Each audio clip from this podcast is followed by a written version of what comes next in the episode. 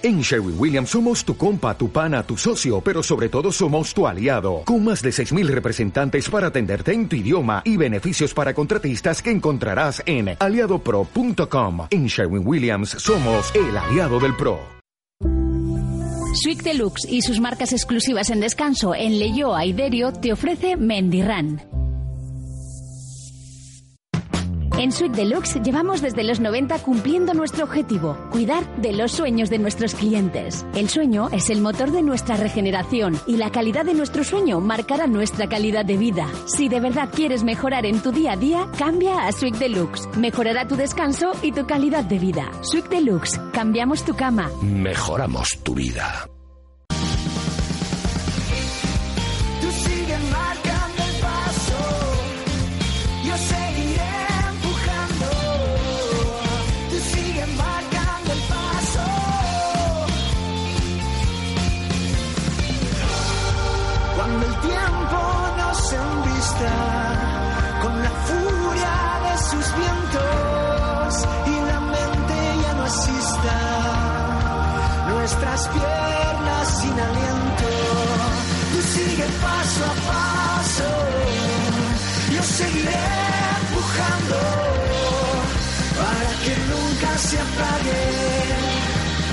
Nuestra sed del maratón. Mendirán. Nuestra sed del maratón. ¿Qué tal? Bienvenidos, bienvenidas. Arranca una nueva edición de Mendirán, el programa para asfalteros, asfalteras y corremontañas de Onda Vasca, edición número 183 en la que saludamos a nuestro entrenador. Y Manol Loizaba. Hola Imanol, ¿qué tal? Hola, Diego. Bienvenido. Gracias. ¿Cuánta gente enfadada, cuánta Ujú. gente nerviosa hay en esta semana? Porque ha sido la semana definitiva de todas aquellas personas que en nada iban a salir hacia la maratón de Tokio y se han tenido que quedar en su casa y empiezan ya mm, eso que ahora llamamos las fake news, eh, noticias, que a mí me ha sorprendido que incluso lleguen desde publicaciones serias de corre peligro la maratón de Boston para que todos sigamos poniéndonos nerviosos. Y hombre, eh, hoy menos mal que vamos a hablar con Luisita desde Sí. Maratínez para que tranquilice a la gente y para que cuente un poco cómo está toda esta locura, ¿eh? pero 38.000 personas que se han quedado sin correr la maratón de Tokio. Que es una, es una faena. Una faena, Eh, eh, alojamiento, vuelo, dorsal, Pues- que además, oye, eso de que te guarden la plaza para el año que viene, pero tengas que volver a pagarla, mm, Sí, además, a ver, es que juegan con que hay mucha gente y entre ella gente que nosotros conocemos. sí. Eh, yo tengo un, un- un atleta que, que iba a ir, que la maratón de Tokio es una de las seis mayores Claro. y mucha gente anda detrás de hacer las seis mayores. Eso Entonces es. saben que sí o sí esa persona va a volver a ir. Eso es. Y seguramente volverá el año que viene porque es cuando va a tener garantizado el dorsal, lo siguiente, y volverá a pasar por caja. Ese es eh, un tema que, que a la gente le ha dio un disgusto Claro, tremendo. y fíjate eh, que el año que viene yo creo que va a ser todavía más difícil conseguir un dorsal Mm. para Tokio, porque toda la gente que se ha quedado sin correrla y tiene dorsal para el año que viene, más la gente que quiere sumarse, mm, un dorsal para Tokio va a estar muy, muy, Pues, muy cotizado. Y, y por marcas no quiero ni pensar. que Bueno, te van pues pedir mínima olímpica. Y tanto, y tanto que sí.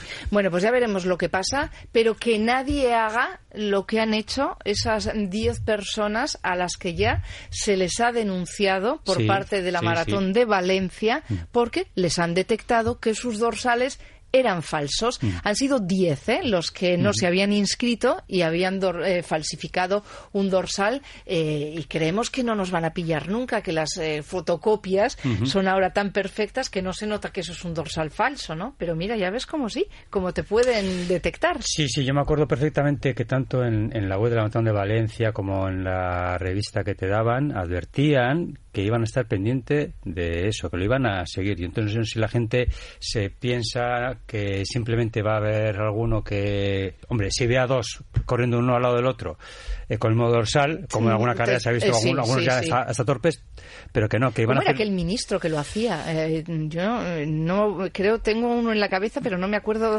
Mm. exactamente de si era él, así que no voy a dar el nombre, pero a un ministro, ¿te acuerdas que le Ah. pillaron Sí, que había falsificado el dorsal? Sí, sí. ¿Y te acuerdas en la maratón de Sevilla en la que estuvimos que sorteaban un viaje a Nueva York y le tocó a, uno de los tramposos. Eso es, fíjate, eso es justicia poética. Sí, sí, sí. Bueno, pues eh, esto no es una cosa sencilla porque la policía es la que está detrás de todo esto, ha iniciado las diligencias de investigación y ahora van a recopilar todos los datos de esos corredores implicados y entre las medidas que se les van a, aplicar es que no van a poder correr la maratón de Valencia en los próximos cuatro años. Esa es la sanción, ¿no? Cuando pasen cuatro años, pues bueno, ya si la quieres correr y pagar, la corres, pero no vas a poder ni siquiera inscribirte si has falsificado tu dorsal. Y es que eso es piratería, no es otra cosa, eso es robar un dorsal y es hacer que eh, si todo el mundo se ve, falsificar dorsales, las carreras se caen.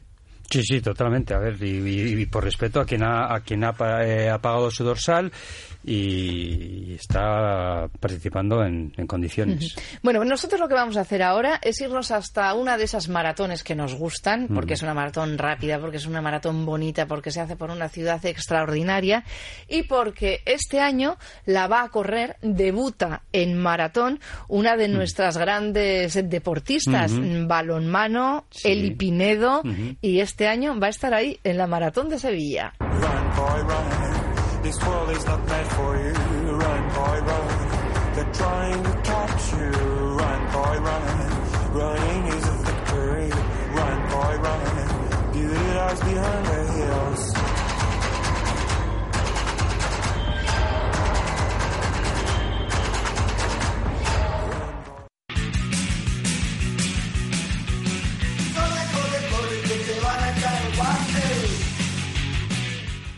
Hoy les va a parecer un poco raro eh, que les presente a una jugadora de balonmano y dirán, en un programa de correr, en un programa en el que se habla de carreras de asfalto, de montañas, de retos, de kilómetros, de maratones, eh, que hace una mujer que ha dedicado su vida al deporte, sí, pero no a este, al balonmano, que además eh, tiene una trayectoria extraordinaria como jugadora. Decir Eli Pinedo es hablar de nuestra jugadora de balonmano por excelencia, alavesa, con logros importantísimos, tanto como jugadora como, como entrenadora. Pues sí, hoy está en Mendirran, hoy está en este programa en el que hablamos con gente que corre, porque Eli Pinedo también corre. También corre y se ha marcado un reto extraordinario. Hay mucha gente que está ya nerviosa, muy nerviosa, porque mañana es la maratón de Sevilla, una maratón que en los últimos años ha cobrado un auge extraordinario, que el año pasado con su cambio de recorrido eh, fue eh, una maravilla, porque la verdad es que quienes tuvimos la oportunidad de correr ese nuevo recorrido nos dimos cuenta de que había hemos ganado bastante respecto al recorrido anterior. Bueno, pues toda esa gente que está nerviosa mañana va a poder ver a otra mujer, supongo que nerviosa también, porque el día antes a disputar tu primer maratón es un día muy extraño y yo creo, o yo lo recuerdo, como un día muy feliz. Eli Pinedo, ¿qué tal? Bienvenida. Hola, ¿qué tal? ¿Cómo estáis? ¿Cómo estás tú? Pues muy nerviosa, la verdad, como el día previo a un partido importante, claro, supongo. Sí, sí. Bueno, ¿por qué eh, este reto de hacer una maratón? Bueno, yo creo que los deportistas al final, eh, durante nuestra carrera, nos marcamos eh, retas, metos, sueños, un poco es lo que nos va, ¿no? Nos van los retos, nos va la marcha y, y algo que para mí era impensable hace, pues no te voy a decir cinco meses, no más, eh, pues ahora se ha convertido realmente en una realidad y a 24 horas de, de, hacer realidad el sueño o el reto. Sí, bueno, a ti te, eh, te presentan esta posibilidad, la de correr de la mano de una marca eh, esta, esta carrera, hacer la maratón de Sevilla. Eh, yo no sé si tú tenías hábito de, de correr, porque creo, no sé si es tu caso, que a la gente que juega al básquet, al fútbol, al balonmano, lo de salir y hacer kilómetros y kilómetros no suele gustarles demasiado. Pues mira, has acertado exactamente, es así. A mí me ha gustado correr siempre, pero con un baloncito. o bien botándolo, o bien pasándolo con mis compañeras, o bien lanzando a portería. Pero correr por correr mm, no me ha gustado nunca. Así que es lo que quizá más me ha costado, ¿no? El hacerme a este nuevo entrenamiento y sobre todo eh, que la gente puede pensar, eh, no, pero si tú has sido deportista de élite y te puede costar menos. No, mi trabajo era muy diferente a lo que es una maratón. O sea, Yo corría espacios muy cortos de tiempo y muy explosivos en, en una pista que mide 40 por 20 de balonmano. Y en los golpes francos tú te parabas y recuperabas. Entonces a mí el Farley me, me iba bastante mejor. De hecho, cuando hice el reconocimiento médico, los doctores eh, eh, me dijeron claramente que mi cuerpo estaba entrenado para, para el balonmano, claramente, porque me bajaban muy rápido las pulsaciones, pero se me subían también muy rápido al, al correr. Entonces, bueno, pues ahora ya llevo cuatro meses trabajando precisamente para cambiar esos hábitos. Eh, es verdad que empecé corriendo 40 minutos y me moría y ahora corro una hora y me quedo tan pichi. Claro. Pero claro, son 42 kilómetros lo que lo que toca mañana. Pues sí, porque has dicho una hora, una hora, pero tus tiradas largas habrán sido de más de una hora, supongo. Sí, sí, claro. sí, La, la más larga creo que he llegado a dos horas 45 Sí. Porque no se entrena nunca, bueno, supongo que lo sabrás ya, pero nunca Sí, se sí, entrenan claro. los 42 kilómetros de ese día, porque si no, pues todo el mundo podría hacer maratones, ¿no? Y ese, entonces, bueno, la tirada más larga ha sido de 2 horas 45. Hiciste los 30, nuestros míticos 30, que cada vez que corremos Sí. una maratón, si no hemos hecho una tirada de 30, No llegué a estamos- los 30 porque eran cuestas, ¿eh? Ah, el recorrido ah, fue bueno. con cuestas. Y Sevilla tengo entendido que, que va a ser bastante llanito, salvo una cuestita, según me han dicho. Le- que le llaman, Entonces- para que lo sepas, le llaman la tachuela, ¿eh? porque ya sabes cómo. Son los sevillanos, eh, que a todo le echan humor y dicen, esto no es una cuesta, esto es una tachuela. Y es Una cierto tachuela, que es una tachuela, es pequeñita, es pequeñita, no te Me preocupes porque es me pequeñita. alegro porque según las veo ya, madre mía, No has me hecho- echo las manos a la cabeza. No has hecho ningún entrenamiento en terreno, ¿no? No has ido a Sevilla a entrenar. No, a Sevilla no, no, no, no, no me da la vida. Soy una mujer muy ocupada, entonces Sí. no, no me da la vida, pero sí que he entrenado en Madrid, que Madrid tiene mucha cuesta, Sí, o sea que sí, es donde vivo ahora. Entonces, bueno, pues las cuestas, quieras que no, aunque no haces los 30, te ayudan un poco, es un buen entrenamiento para de cara al, al maratón de mañana. Claro, ¿has trabajado la fuerza también, Eli? Sí, Sí, sí, sí, ¿no? sí, Nos han preparado Abel Antón y Martín Fitz, que son los embajadores de, de, Del 1, bueno, 2, del 3 a maratón. correr, sí. del 1, 2, 3 a correr, que es la marca que se ha puesto en contacto con nosotros y Sí. bueno, y hemos entrenado además juntos porque en el equipo estamos otros exolímpicos como Rafa Pascual, eh, Julio Salinas, estamos unos cuantos ahí que, que lo del running ha sido siempre o, o con balón o Sí, de, de alguna claro. otra manera, no, no correr por correr. Y bueno, y estamos compartiendo muchas experiencias y vivencias y el camino está siendo bonito también de cara al día. Sí, sí. Eli, eh, eh, ¿vais a correr con Abel y con Martín? ¿Vais a correr cada uno a Eh, vuestro a ver, aire? a ver, Abel, y- Abel y Martín, yo no puedo correr con Abel. Bueno, Martín, no eh, el año decirte. pasado, el año pasado, Abel eh, corrió con Fermín Cacho, que yo hice Ya, un y no con terminó, ellos, y no terminó Fermín. pe- Este pero vamos, pero que, que iban a, a ritmo adaptándose, claro. No, Eh, eh, pues- correr una maratón al ritmo de Martín Fiz es prácticamente imposible, Imposible, para cualquiera imposible. de nosotros. Y al ritmo de ¿no? Abel. Claro. No, no, no. Ellos Eh, terminarán sí, y sí. cuando terminen vendrán a buscarnos y harán de liebres con los que vengamos detrás. Ajá, vale, vale, vale, vale, vale. Sí, o esa sea es la idea, esa es la idea porque ellos corren a un ritmo mucho más alto y lo importante es, ir- que es que vayamos al ritmo que estamos entrenándolo, que podemos cada uno, que estamos capacitados. Sí. O sea, que yo voy a estar más cerca de las cinco horas que de las cuatro.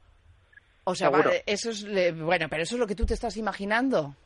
Eh, es O- lo o que los yo creo ritmos que, que has que puede pasar. Es lo, es- bueno, son los ritmos que he trabajado y, y es lo que tengo que hacer, vamos. O sea, Ujú. es que voy mentalizada además de no pasarme de velocidad porque, Porque me has petas. recomendado también que Sí. en la salida sin querer te, a- la gente un poco te Claro, arrastra sí, sí, y eso luego te puede pasar factura después. Entonces yo me yo soy muy competitiva y me pico a todo Ya. salvo en una maratón. Sí, O sea, no, en una no, no te- maratón no, me voy a picar. No, porque eso es una mala idea, lo de picarse en No, una no, maratón, ¿eh? Porque, eh, fíjate, esos, aunque digas, pero si voy cinco segundos por encima de lo Me- pactado, esos cinco verdad, ¿eh? segundos se pagan, ¿eh? Se pagan. Mi objetivo es terminarlo. Sí, Es sí, mi sí. primer maratón. Me parece una barbaridad pensar en que voy a hacer 42 kilómetros.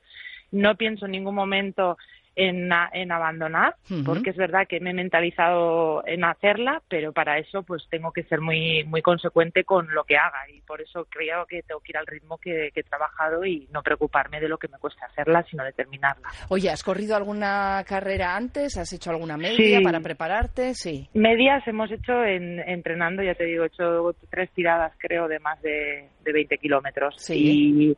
Y, y luego hemos hecho también eh, una, una 15K en tres cantos, Sí. que había también bien de cuestas y es verdad que como carrera solo he corrido esa, que viví la experiencia un poco de que la gente te anime, me reconocían incluso y te animaban, vamos guerrera, y, tú, yo me echaba las manos a la cabeza como madre mía, guerrera de balonmanos y aquí no sé si soy tan guerrera, ya lo voy a intentar, pero, Eli, pues, pero bueno, eh, la experiencia es muy guay. Pues mañana en Sevilla te vas a encontrar con muchísimos, muchísimos gritos de ánimo guerrera, de ánimo Eli, porque el pueblo de Sevilla mm, se vuelca, ¿eh? Ya, vas ya a me tener un gentío tremendo ahí y el final Sí, es ahí en el sí, Paseo sí. de las Delicias, es fantástico porque es un paseo en el que hay mucha, mucha, mucha gente y todo el mundo te anima, ¿eh? O sea que vas me- a tener un día dicho muy que va a bueno. ser genial. Los sevillanos, además, es que son gente maravillosa y hay mucho balonmano allí, con lo Claro. cual tengo mucha gente ya que me ha escrito durante este tiempo para decirme que te vamos a ir a animar, tal. O sea, que todo lo que sea animarme me va a venir genial para Claro. conseguir el objetivo. Sabes que hay grandes atletas eh, que siempre recuerdan su primer maratón y dicen, eh, he corrido muchos maratones y como el primero ninguno. Y yo la verdad es que a nivel personal también eh, Sí, ¿no? recuerdo ninguno emocionalmente tan impactante como el primero, porque es como, eh, de repente es como si todo tu cuerpo eh, fuese otro, ¿no? Y todos esos ánimos que la gente se vuelca contigo y te sientes un poco como la reina del mundo, ¿eh? Eso te va a pasar a ti también, Eli. No lo sé, no lo sé mucho, sí, mucho, muy bien se me tiene que dar para sentirme ahí la reina de algo. Ya te Simplemente digo, ¿eh? con Pero- pasar, eh, con cruzar esa línea de meta, con llegar Ah, eso y decir he corrido 42 kilómetros, eso es muy fuerte. Y mentalmente, eh, ¿has eh, dividido ya tu carrera de alguna manera? Yo te cuento. Eh, sí, ¿Cómo dime, lo has dime. hecho? ¿Cómo lo has hecho? Yo te cuento Bueno, a mi, ver, mi truco si que- quieres, ¿eh? Sí, no, no, todos los consejos que me des pueden ser buenos. A mí me han recomendado dividirlo en, en cinco, incluso en seis. Yo soy más partidaria de pensar en tres, Sí. de quince, Ajá. que la última sea más corta, que la primera eh, me la tome como estoy calentando, Eso llevo hora es. y media calentando Eso es. y a partir del 25-30 es donde empieza la, Eso es. La maratón empieza en el 30, porque eh, si tú llegas al 21 y dices, uy, qué cansada estoy, malo, porque te Malo. queda otro, lo mismo, pero no es lo mismo. 21 Eso y es. 21 no son 42 en este caso. Los segundos 21 son bastante más, más duros, ¿no? Yo me la divido siempre en cuatro. Los 10 kilómetros, como tú dices, tengo que ir can- calentando, a la media maratón llegar y decir, bueno, ya está hecha la mitad, a los 30 pensar, esto empieza, pero solo me queda una tiradita de 12 y con eso ir tirando. O sea que a ver si te sirve también porque es Gracias, muy importante y sobre sí. todo ese mensaje de no de uff, todavía me quedan 21, sino pensar ya solo me quedan 21. Total, y, y eso es muy sí. diferente, muy diferente. Y es muy mental también, ¿eh? O sea, lo, lo físico, lo que lo hecho, hecho está ya. Eso y he es. puesto todo de mi parte. Ahora hay que acompañarlo con, con una preparación mental buena y esos mensajes que nunca tienen que llegar, como el no puedo, no llego, me Efectivamente. Eli Sí, sí. Pinedo, mañana te vamos a seguir. Vamos a seguir a mucha gente, que tenemos a muchos oyentes que sabemos que van a estar en Sevilla y, y te vamos a seguir también a ti. Te deseo una muy, muy, muy feliz maratón. A partir de Muchas mañana gracias. serás, además de una excelente jugadora de balonmano, serás maratoniana. Y eso Pinedo maratoniana, es, qué fuerte. es una insignia extraordinaria. Eli Pinedo, muchísimas gracias. Es que ricasco. Agur. agur, agur.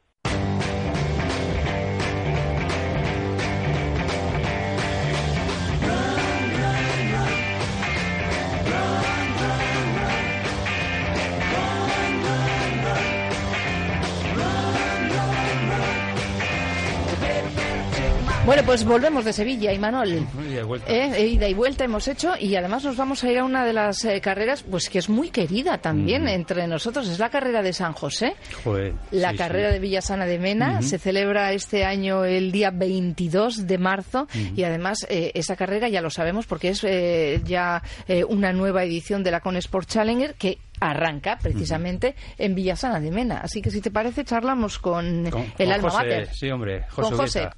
José Ubieta, ¿qué tal? Eh, buenas, muy bien. Bienvenido.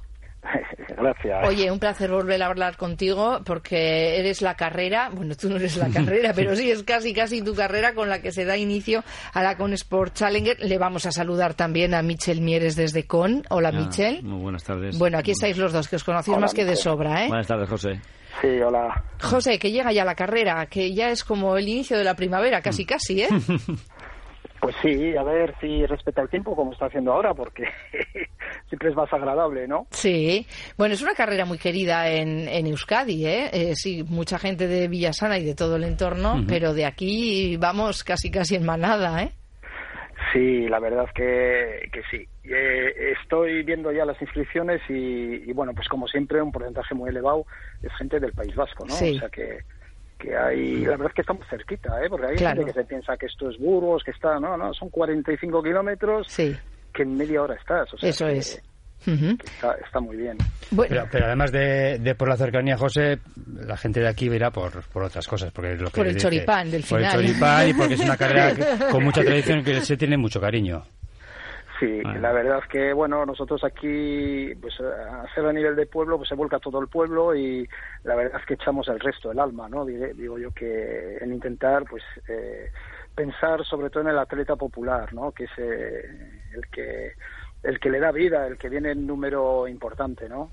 Que sabéis que esta carrera además tiene nivel, por, es- por eso de estar en el calendario de la Federación Española, pero bueno, vienen tres o cuatro atletas de de élite, digamos, pero bueno, la gran mayoría es el atleta popular y yo mismo lo soy y por eso lo que prima sobre todo es eso, no tratar bien lo que es el choripán, lo que Sí. es una- la empanada que nos da la otra panadería, las naranjas que nos da la frutería, entonces pues, se vuelca todo el mundo y Sí. así es así es más fácil, ¿no? Ujú, Y decías eh, que muchos atletas populares se dan cita en esa carrera y eh, tú llevas ya, no sé si la has corrido alguna vez o llevas ya muchos años sin correrla y como te vemos en otras carreras te da mucha envidia, ¿no?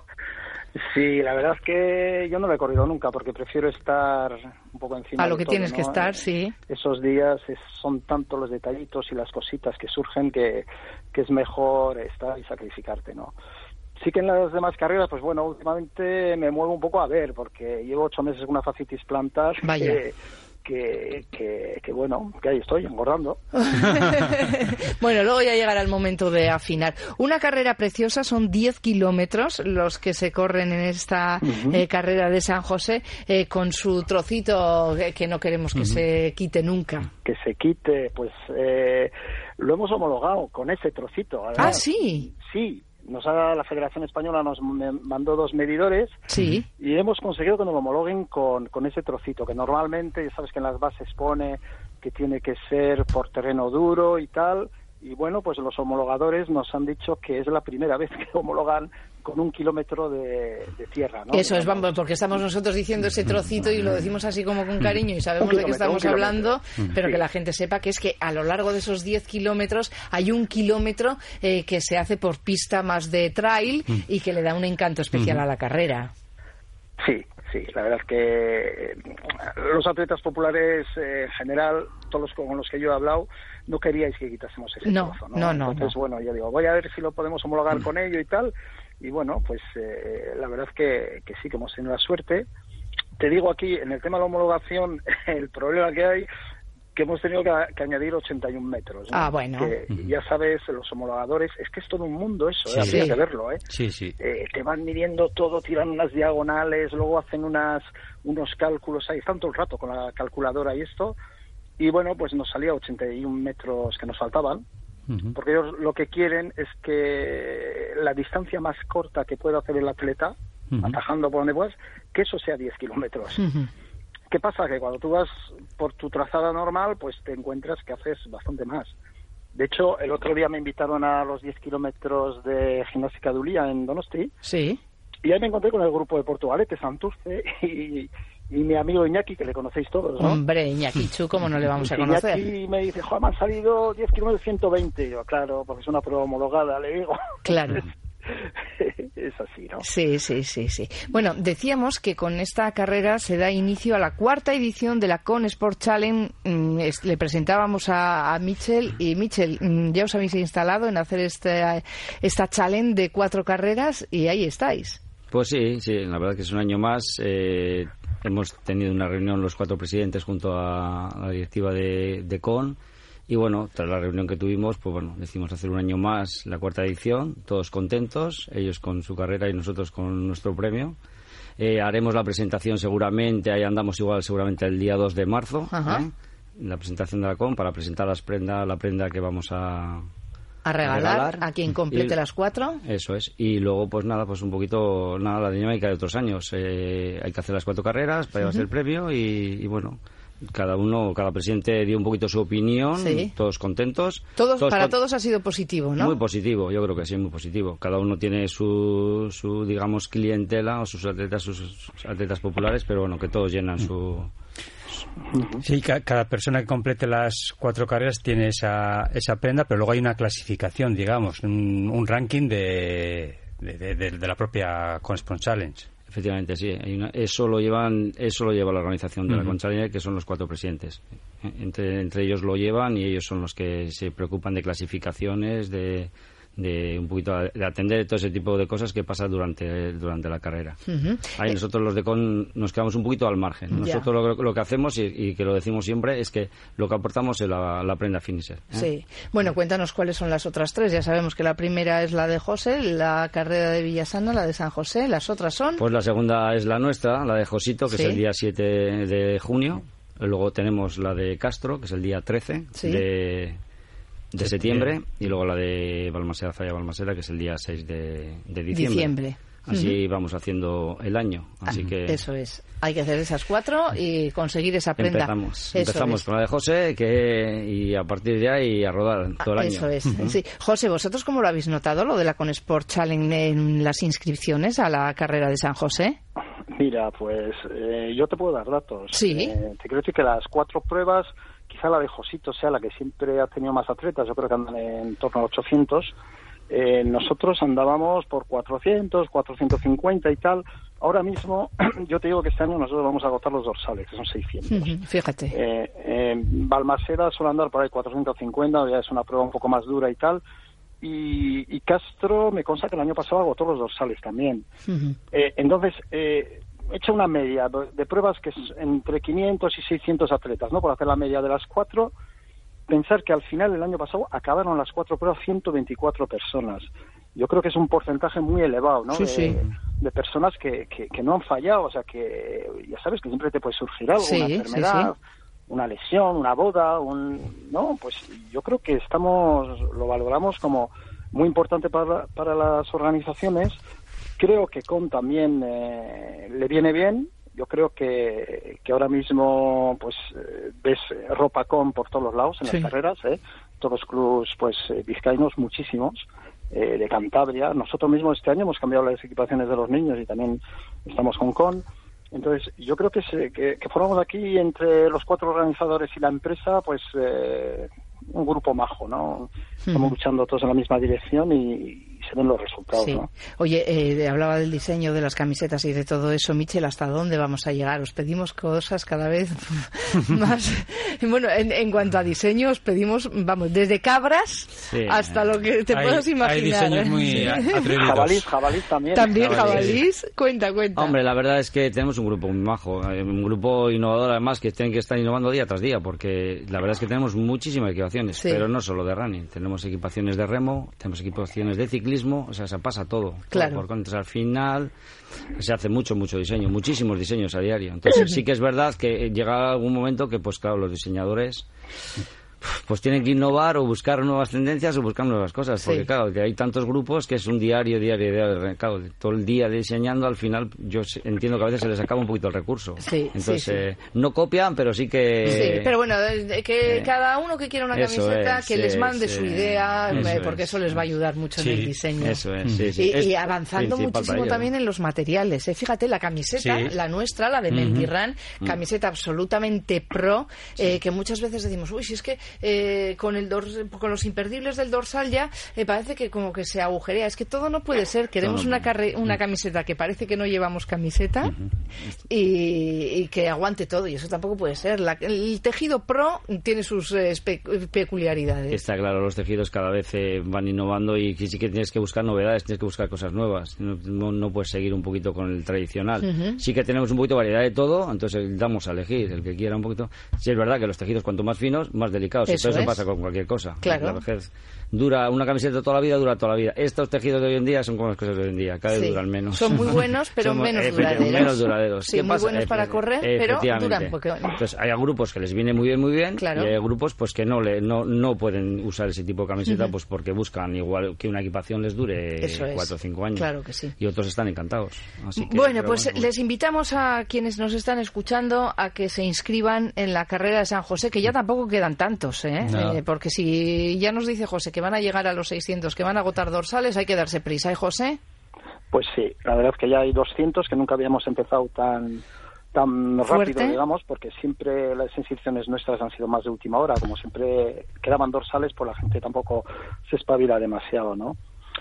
Entonces, pues nada, yo os animo a que, a que ya mismo. Sí que hay un trámite este año, el que va a hacer la CON Sport Sí, Challenger. sí, sí. Hemos habilitado eh, primero eh, apuntarte a la CON. Eh, la CON te genera un, un código y ese código le puedes meter en la inscripción de la San José. Está habilitado ahí un recuadro para meterlo y así ya tenemos constancia de que, de que estás dispuesto a participar en la, en la CON. Si no lo haces, no pasa nada. Eh, lo puedes lo puedes hacer hasta el 22 de abril, o sea, te puedes seguir apuntando a la CON y ya entonces el informático es el que se encarga de buscar tus datos y, y meterlos, ¿vale? Muy bien. Pues José Ubieta, a cuidarte de esa fascitis plantar, a recuperarte cuanto antes mejor, que te queremos seguir viendo Eso en con las choripán carreras. se quita, ¿eh? Eso es, un buen choripán. Joder, pero- no sé, pero mm, cuídate, cuídate, que luego afinar cuesta mucho más. Y Michel Mieres, muchísimas gracias también Un desde saludo, Con José, Sport y por estar tardes. aquí Vale, y Michel. hasta cuando quieras. Vale, Vale. a todo. Agur, Venga, agur. venga, Vale, adiós. La nueva edición de la Con Sport Challenger ya está aquí. ¿Te gusta correr y batir tus marcas en entornos naturales? Entonces no te pierdas la cuarta edición de la Con Sport Challenger. Disfruta del running como nunca en cuatro recorridos rodeados de naturaleza diversa en Burgos, Araba, Cantabria y Vizcaya. Solo por completar las cuatro pruebas te llevarás una prenda única de esta edición. Primera carrera San José 22 de marzo en Villasana de Mena.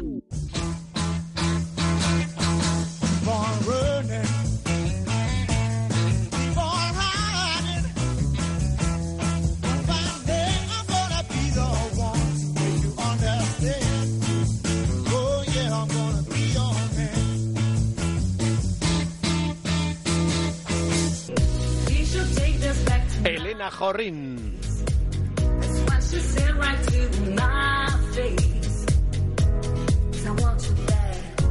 Momento para relajarnos un poco, para nutrirnos, eh, para hidratarnos, para habituallarnos, que es lo que nos gusta hacer eh, de- antes, eh, durante y después de las carreras. eh, Importantísimo. Importante, eso es, no solamente el antes y el durante, sino el después. Y de esto eh, nosotros lo sabemos también porque lo hemos ido aprendiendo a lo largo de los programas con nuestra nutricionista dietista, que es Elena Jorrín. Hola, Elena, ¿qué tal?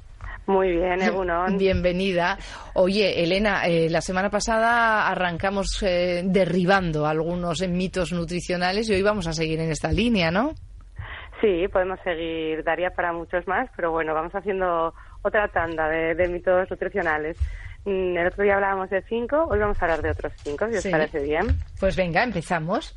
Pues mira, uno que escucho yo mucho en, en consulta también, en, en gente, incluso en deportistas que, que quieren hacer alguna pauta de hipocalórica para bajar de peso, Sí. es que han oído, les han dicho, dicen que hacer ejercicio de fuerza, Sí. si se quiere bajar de peso, no, no es recomendable. Ya. No sé si vosotros habéis oído algo de eso. Bueno, continuamente. eh, y cuando alguien eh, pesa un poquito de más, dice, es que hago mucha fuerza. Sí. Le pesa el músculo, ¿no? Eso Retengo es. líquidos también. Eso pues, es. eh, el ejercicio es bueno siempre. Nunca va a haber eh, una excusa para, para no hacerlo, pero incluso en, en pautas de, de control de peso, el hacer ejercicio, tanto cardio como como ejercicio de fuerza es importante. El cardio mm, está como más asociado, ¿no? A si quiero bajar de peso tengo que correr, o tengo que hacer bici, o tengo que hacer elíptica, pero muchas veces pensamos que si hacemos ejercicio de fuerza, como vamos a coger masa muscular, esto va a evitar que, que perdamos peso. Y es justamente lo contrario. Cuanto más músculo tiene un, un cuerpo, más calorías gasta, porque la masa muscular necesita para sobrevivir bastantes más calorías que la grasa. Entonces, un cuerpo musculado eh, necesita más calorías, gasta más calorías, así que el músculo y el ejercitar para hacer masa muscular es un buen método, primero para la salud y luego incluso para esas pautas de control de peso. Vale, pues mito derribado. La fuerza, desde luego, no te hace engordar ni mucho menos. y claro, lógicamente vas a tener un poco más de peso, pero porque tu músculo va a pesar más. Es tan sencillo como eso. Claro, como el otro día hablábamos de, la, de la importancia siempre que se le da a la báscula, pues primero uno de los mitos que hay que derribar también es, vale, pesas tanto, pero ¿de qué? No es lo mismo pesar de músculo que, que pesar de grasa. Claro. O cuánto pesa tu contenido gástrico, porque a qué hora te estás pesando también. Así que bueno, intentar eso, que la báscula no forme de, eh, parte de nuestra vida, sino que sea un dato más ahí. Hablando también de, estos mitos relacionados con un poco con la nutrición, con las dietas, incluso con el deporte, ¿cuántas veces también nos han dicho yo no como hidratos a la noche porque porque engordan? Claro. No solo tú que los vas a quemar al día siguiente. claro, ¿no? Tú como haces ejercicio, ¿no? O tú como estás delgado también, entonces el hidrato de carbono nos aporta las mismas calorías a las 9 de la mañana que a las 10 de la noche. Es más, si hacemos ejercicio debemos comer hidratos, incluso hacer esas cargas de hidratos que debemos hablar muchas veces, pero hacer una buena... Lo que no tenemos que hacer es a la noche quizás comernos, pues no sé, una, una pasta a cuatro quesos, ¿no? Hmm, Probablemente porque incluso no durmamos ni, ni medio bien, pero eh, usar el hidrato, a mí me encanta cenar eh, de vez en cuando pasta con verduras, eso sí, pasta con verduras, o sea que el plato también se vea que hay vegetales. Entonces, claro disfrutar de un buen plato de, hidratos a la noche también. Bien, pues nada, nos lo apuntamos, no solo cuando al día siguiente vamos a hacer una mm. tirada larga, sino mm. que, eh, bueno, en otras ocasiones también podemos tirar de hidratos, pero lo que tú dices, claro, si te metes una carbonara, pues hombre, probablemente la, la cena no te siente tan bien. no, pero vamos, ni la cena ni si, ni si fuera tan, tampoco comida, ¿eh? si va con, con, mucho queso, con mantequilla, con no sé qué, no sé cuántos. Ahora hay gente que se está relamiendo. Sí, pero, pero, que decís, lo de los carbohidratos, yo, yo tengo esa pelea con gente que entrena, que me dicen que que, ni los prueban. Y dice, bueno, yo entiendo que, como decís, que, que no hagas una carga todos los días de carbohidratos a la noche, pero como mínimo, ya sea como guarnición, incluso un poquito de arroz con con unas verduras o con pescado sin ningún problema, vamos, y que te viene bien. Y lo rico que está. Vamos con el tercero. Sí, además, fíjate, solo un apunte, que encima, no, que encima estás continuamente con, con deportistas y con corredores que tengan ese mito, cuando es que es muy importante que ellos también tengan esa, esa ingesta. Así que bueno, mito derribado. Eh, tercero. También, tercero también, eh, hablando un poco antes de lo de si el deporte adelgaza o hacer fuerza o no, también muchas veces yo me encuentro el yo no puedo bajar de peso porque mi metabolismo es lento, ¿eh? que eso también es, o yo no quemo calorías o yo cojo peso porque tengo el metabolismo lento. Al final no, no, no solo contamos calorías, hay muchas cosas alrededor también de, de, nuestra alimentación, el estrés, las horas de sueño que tengamos, eh, ese ejercicio que a veces eh, no contamos, como, ah, pues es que yo voy andando al trabajo y mira, pues resulta que me hago cinco kilómetros. Pero sí que tenemos que pensar que si yo estoy cogiendo peso, no es tanto la responsabilidad de mi metabolismo, es decir, no depende de mí, sino que estoy ingiriendo más calorías de las que estoy quemando. Entonces, quizás a veces es un poco esa, echar balones fuera de, no, no, a mí como me han dicho que tengo el metabolismo lento, ya no hay nada que hacer. Es un poco de autoengaño eso.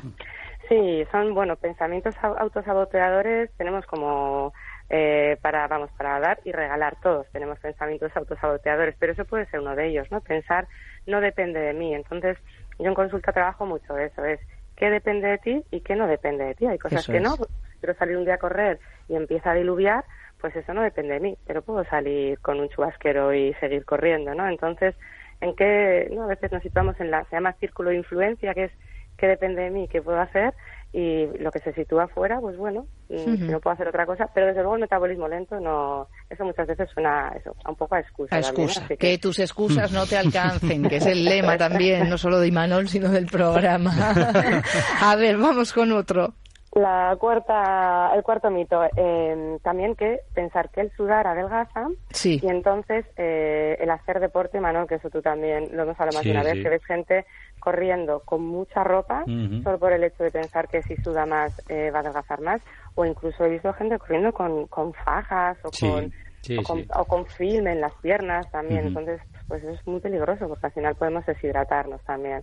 Sí, además, y además, normalmente quien, quien, quien opta por esa vía, por ese error, es gente que con eso, con sobrepeso, gente que, que no refrigera bien, además, porque hay una equivocación también. Eh, una persona con, con sobrepeso igual le vemos eh, encharcada en sudor, pero su la capacidad de refrigeración de su organismo eh, es bastante peor que una persona que está acostumbrada a hacer ejercicio. Con lo cual, eh, se va a sobrecalentar y puede tener un problema de un, un golpe de calor, aparte de la propia deshidratación como tal. Eso es, ¿eh? que al final la deshidratación parece que solo es tengo sed y ya está, pero cuando empezamos a tener sed es que ya nuestro cuerpo lleva mucho tiempo deshidratado y la, la deshidratación es un problema serio que yo veo mucho en, en deportistas que no le prestan atención. O sea, está muy bien llevar eh, pues eso, ¿no? Geles y barritas, pero eh, ojo al agua, ¿eh? que es muy importante. Agua y bebidas isotónicas también. Así que sudar sí, pero sudar de una forma natural, llevando la ropa adecuada. Bueno, pues eh, olvidémonos del chubasquero para mm. correr en días de sol y vamos ya con el último mito, Elena. Pues el último mito es eh, todo lo que hay en torno, que son varios mitos eh, y creencias en, en torno a esas dietas detox, dietas depurativas. Entonces, yo siempre eh, os, explico que la palabra detox es una palabra inventada. Eh, alguien con un buen criterio de marketing eh, la usa pues para eso, ¿no? Para vender quizás dietas eh, milagro, dietas poco equilibradas o suplementos o batidos. Así que la palabra detox, que siempre se asocia a tengo que depurar o tengo que desintoxicarme, intoxicados no estamos, así que si quiero depurar mi cuerpo hay que comer sano, verduras, frutas, hacer deporte, pero no recurrir a, a milagro. Entonces, detox al final es pues un poco eso, ¿no? Asociado siempre a, un, a, una dieta milagro. Muy bien, pues tenemos estos cinco mitos que hemos derrumbado gracias a Elena Jorrín. Elena, como siempre, muy didáctica tu charla. Es que ricasco. Soy.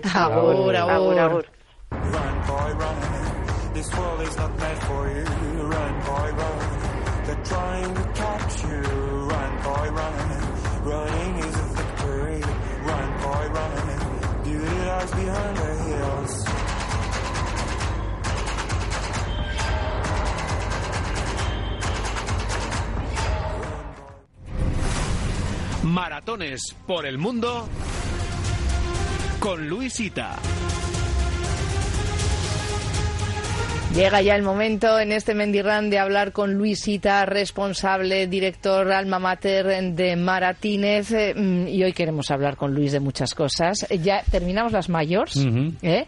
y ahora pues vamos a empezar a darles cuenta de otras maratones que hay por el mundo que son fascinantes.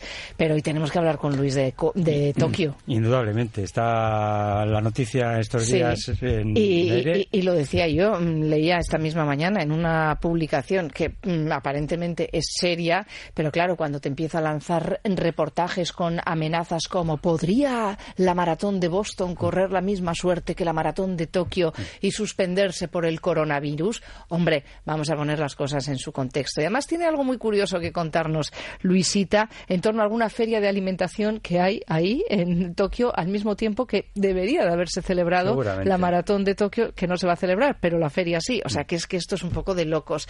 Eh, ¿Qué tal, Luisita?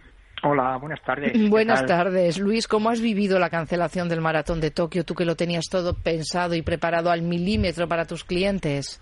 Pues sí, la verdad es que lo estamos viviendo, lo hemos vivido y lo estamos viviendo, porque bueno, realmente ahora estamos con todo el tema de, de las organizaciones, hablando con ellos, bueno, pues para llegar a acuerdos de devoluciones y cosas de cambios, pero vamos, lo que es el tema de, de la cancelación, bueno, nos quedamos un poco de piedra, sí. porque además es que hace dos semanas nosotros tenemos una reunión anual en, de Tours de miembros, de todos los miembros de Tour, que están también los un poco los organizadores no los organizadores, porque realmente el, organizador de, del maratón de Tokio es la Foundation, que lo llaman.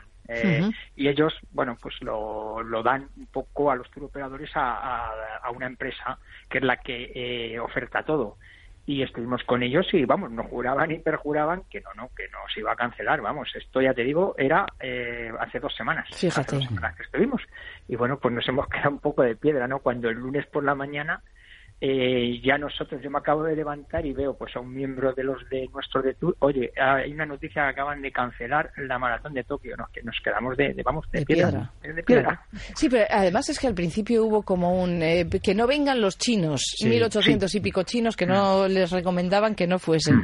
Luego, eh, que las personas de la tercera edad no corran. Y luego ya fue la cancelación definitiva.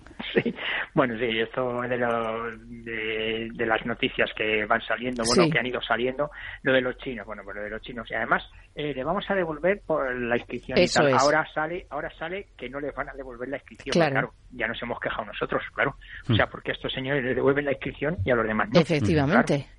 Bueno, pues nosotros como miembros eh, estamos haciendo mucha fuerza porque llevamos a 4.000 o 5.000 internacionales a la maratón de Tokio. Bueno, pues algo tenemos que decir y algo, y algo unidos podemos hacer fuerza. Sin duda. Pero vamos, eh, ya te digo que son noticias eh, que las van dando paso a paso. O sea, lo de los 200 atletas o 200 y pico atletas, pues bueno, ahora tendremos que ver si igual podemos denunciar por discriminación. No sé por qué. Porque pueden correr esos 250 atletas y no los, los demás atletas no pueden correr. Claro. Bueno, que me lo expliquen. Sí, sí. Bueno, la verdad es que es más complicado de lo que parece. ¿eh? Pero fíjate, y eso que decíamos de algunas publicaciones hoy lanzando ya como alerta sobre lo que puede pasar con la siguiente, con la de Boston. Sí, pero bueno, eso, a ver, no creo que vaya a pasar nada en Boston, ni nada en Londres, ni nada en esto. O sea, eh, yo creo que ha sido también, eh, te puedo decir, un tema más, eh, tema político, el tema de los Juegos Olímpicos.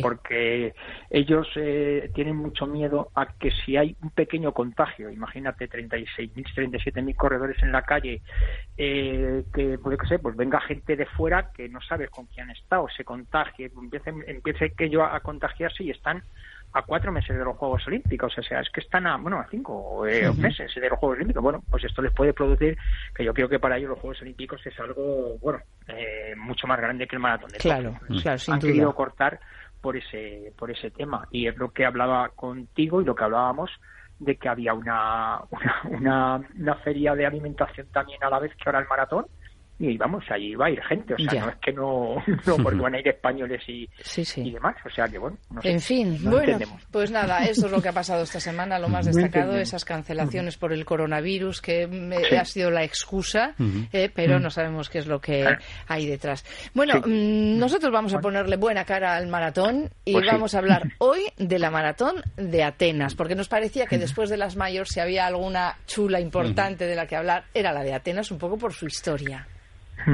Sí, la Atenas es la, a ver, es la que más historia tiene. Hace, eh, no sé si cuatro o cinco años se celebró aquello del 2500 aniversario de, de la batalla de Maratón y todo eso, que también, bueno, pues se hizo como una fiesta grande por el tema del maratón de Atenas y tal. O sea, yo creo que dentro después de las maratones medio, yo creo que es la más emblemática la de un corredor que salga de maratón y termine en el estadio olímpico, ¿no? O sea, yo creo que es, es la más, eh, no sé, pienso, la más eh, tradicional y la más eh, que más fuerza puede tener. y, como te comento, está muy bien, muy bien organizada ahora. hace años, bueno, dejaba mucho que desear, pero de, de, yo creo que de 8 o 10 años que lo ha vuelto a coger una buena organización está muy bien, corren veintitantos mil corredores, la feria está fabulosa. Eh, el año pasado fue a las afueras de donde la zona del Pireo, normalmente lo solían hacer al lado en la plaza de Sintagma, pero parece ser que lo han llevado un poco más al extrarradio por el tema de, dar un poco acceso a todo aquello que tenían de cuando las Olimpiadas y todo eso. Entonces, bueno, la verdad que está muy bien organizada en todos los sentidos. ¿eh? Oye, ¿y el recorrido? Mm, porque yo tengo la idea de que es un recorrido durillo. Mm. Sí, el recorrido es más bien un recorrido duro. Sí. En los 30 primeros kilómetros es una carretera que sale de maratón. Sí. Uy, nos hemos quedado en la carretera que sale de maratón. Vamos a ver. Sí, es cierto. Además, yo, fíjate, ahora estoy leyendo un libro muy interesante, se llama Regreso a Maratón. Sí. Un libro precioso. Y creo que hubo, en su día hubo hasta hasta dos maratones en, de, Atenas, hubo hasta una, como una competencia. Y te hablo ya de hace unos cuantos años, sí. ¿eh?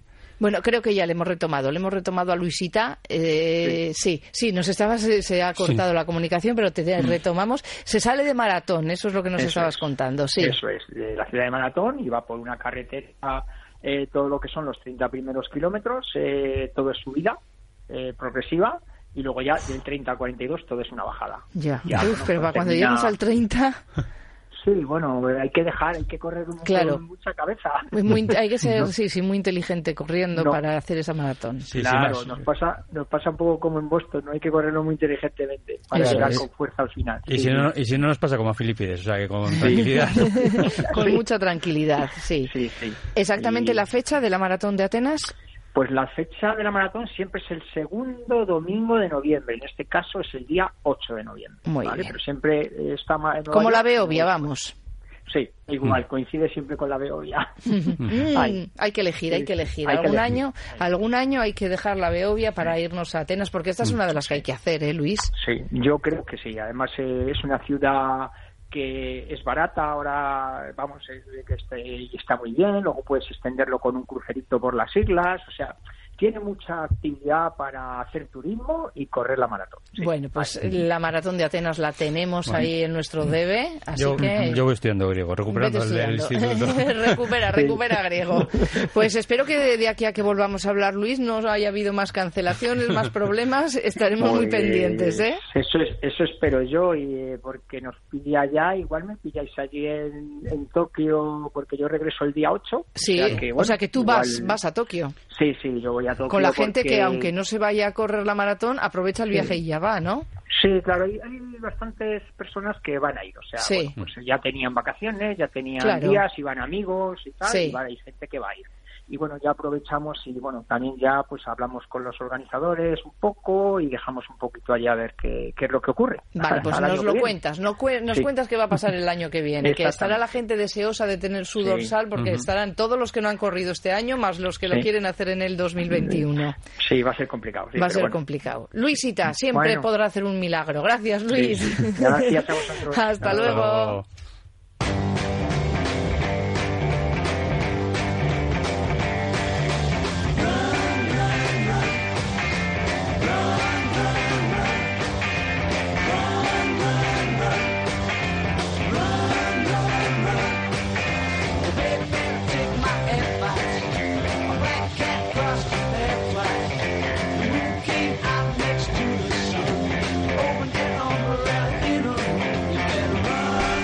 Endy Caena es quien está por ahí en estos momentos. Cacharreando. eh, el eh, último tramo de nuestro Mendirran y cacharreando. Tú bien lo has dicho. Seguro que está con algún cacharrito en la mano. ¿Qué tal, mm, Endica? Eh, bigote. Pues muy bien. Bien, Sí, ¿no? sí, bueno, sí, con- ya Sí, con sí que- pantalón sí que corto tengo de correr, otro ¿no? juguete en la mano, es sí, verdad. digo que ya corres con pantalón corto, ¿no? Porque en este tiempo ya... Eh, pues es que hoy yo creo que, no, no estoy seguro, pero creo que casi 20 grados. Sí, por eso. Sí, sí. eh, Sí, sí, eh, no muy estoy bien. seguro al 100%, pero por ahí andará. Sí, Oye, sí. si algún día también encuentras cacharritos para, ahora que le he hecho pantalón corto, para depilarnos y no hacernos daño, ¿eh, Ah, va, pero que si no os hacéis daño, si os pasáis No, yo con la la cuchilla, con la maquinilla cuchilla, y a sí. lo loco, A claro. lo loco y tanto que a lo loco.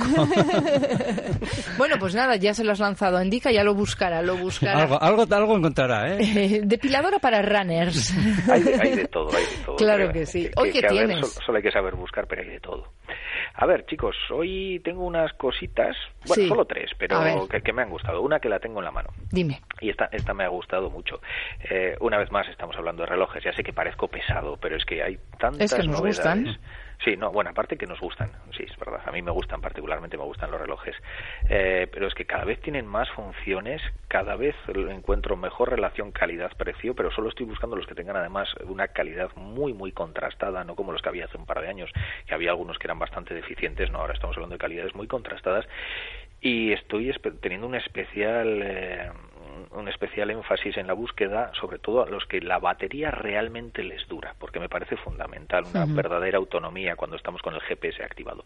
Entonces eh, para esta semana he encontrado uno que ahí me, me- bueno, la, la verdad es que lo tengo aquí en la mano lo llevo probando dos días y me parece excelente que es un Honor. Honor es una marca que viene de Huawei es decir cuando oi- oigáis Honor en un teléfono en realidad es un Huawei vale es una marca de Huawei que ya sabemos es un fabricante chino pues bastante Pues mira. Imanol tiene su teléfono en la mano y es un honor de estos. Eso no, sí. Bueno, Sí, pues sí. entonces que sepas que detrás de Honor está Huawei. Sí, sí, Ah, sí, sí, ya sabía, una, sí. una, una calidad garantizada eh, y un conflicto con Estados Unidos Eh, constante, bastante pero, grande, sí. pero una calidad garantizada. Pues este, el Magic Watch 2, Eh, tiene una esfera de 46 milímetros, por supuesto, una pantalla AMOLED de altísima calidad que se ve muy, muy bien. Antes lo he probado con el sol, aprovechando que tenemos sol, eh, lo he aprovechado con el sol para ver qué tal se ve. Eh, se ve excelente. Tiene todas esas cositas que nos gustan tanto últimamente, ¿no? Pues diferentes estadios deportivos para diferentes deportes, pues bien sean de piscina, bien sean correr, pues actividad de fitness, por supuesto, monitor de ritmo cardíaco,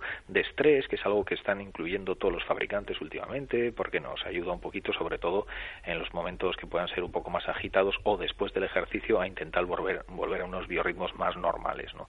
Eh, este tiene una ventaja añadida que no lo tienen todos, no lo tienen todos por este precio, ¿de acuerdo? Que es eh, el GPS. Es un GPS de muy buena calidad.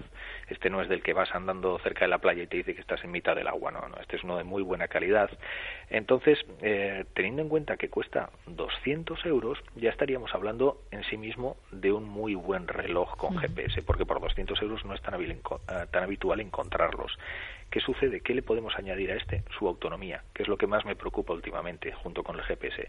Pues tiene una autonomía y es real, bueno, espero que sea real, porque yo solo lo he probado durante 48 horas, de dos semanas dos semanas por 200 euros y con GPS es muy poco habitual que encontremos. Eso no, no, no es algo tan normal. Encontramos dos semanas o incluso el doble con Garmin en gamas más altas, que siempre serán mejores relojes, evidentemente, eh, o incluso en algunos otros relojes de los que hemos hablado que les dura un mes, como podría ser el Withings y demás, pero que no tienen esas pantallas tan espectaculares con tantas funciones eh, recogidas dentro de la propia pantalla que consume muchísimo. Bueno, pues este sí que lo incluye. En 48 horas puedo decir que se ha gastado un 8% de la batería, con lo cual doy por hecho que realmente sí que puede llegar a las dos semanas que dice el fabricante y me ha gustado mucho el Magic Watch 2, está muy bien por ese precio, desde luego, lo he encontrado en alguna oferta por ahí también por 189, o sea que está pues, pues con un GPS tan preciso y tanta batería, pues candidato para, para ultras de, montaña. Oye, solo nos queda un minuto. Solo nos queda un minuto. Solo nos queda un minuto, pues he encontrado unos cascos que os van a encontrar, unos auriculares inalámbricos de JBL, ¿Sí? que son JBL es un buen fabricante de, audio,